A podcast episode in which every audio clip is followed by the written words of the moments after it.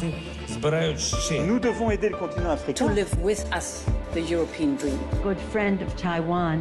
Europe 1, bonjour. Votre revue de presse internationale sur Europe 1. Nous sommes d'abord en Irlande qui attend euh, ce mardi un hôte de marque. Bonjour Laura Taouchanoff. Bonjour à tous. À la une des journaux irlandais. Eh bien, la venue de Joe Biden pour fêter les 25 ans des accords de paix en Irlande du Nord, c'est le retour d'un fils d'Irlande, titre The Guardian. Comme 35 millions d'Américains, le président a en effet du sang irlandais. Il faut dire qu'au moment de la famine du 19e siècle, des centaines de milliers d'Irlandais avaient débarqué aux États-Unis. Alors, c'est une visite placée sous le signe de l'histoire, explique The Examiner. Le symbole est fort puisque l'accord du vendredi saint a été signé en partie grâce à l'intervention de Bill Clinton, qui voulait à l'époque gagner les votes des Irlando-américains.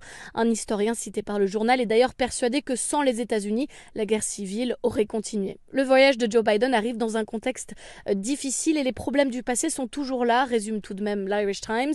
Le Brexit a ravivé la question de la frontière entre les deux Irlandes et leur relation à la Grande-Bretagne à l'origine de ces 30 ans de violence. Nous sommes maintenant en Italie avec vous, Antonino Gallofaro. À la une, ce matin, un visage familier des Italiens. Toujours Silvio Berlusconi, encore hospitalisé en thérapie intensive.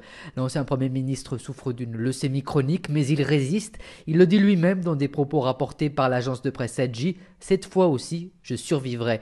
Il se sent toujours mieux après cinq jours passés à l'hôpital. Il Corriere della Sera écrivait hier soir que le mania de la presse s'était assis pour la première fois et qu'il avait fait des exercices respiratoires. Le quotidien assure même que Silvio Berlusconi est optimiste qu'il compte rentrer chez lui bientôt. Une bonne humeur que rapportent de nombreux autres médias comme le quotidien Roma El Messaggero qui écrit que ces bonnes nouvelles permettent à son parti, Forza Italia, de pousser un soupir de soulagement. Dernière étape, la Chine. Avec vous, Sébastien Le Belzic. Les gros titres des journaux chinois ce matin.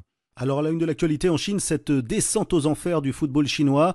La fédération a nommé une nouvelle équipe composée de sept dirigeants pour reprendre en main euh, la Ligue nationale masculine. C'est le site d'information Soru hein, qui nous l'annonce. Il écrit que le président et le vice-président de l'institution euh, sont accusés de corruption, un énième scandale qui avait déjà valu au sélectionneur de l'équipe nationale euh, de quitter son poste en novembre dernier. Au total, rappelle China Daily, une dizaine de dirigeants de la fédération chinoise sont sous le coup d'une enquête pour corruption.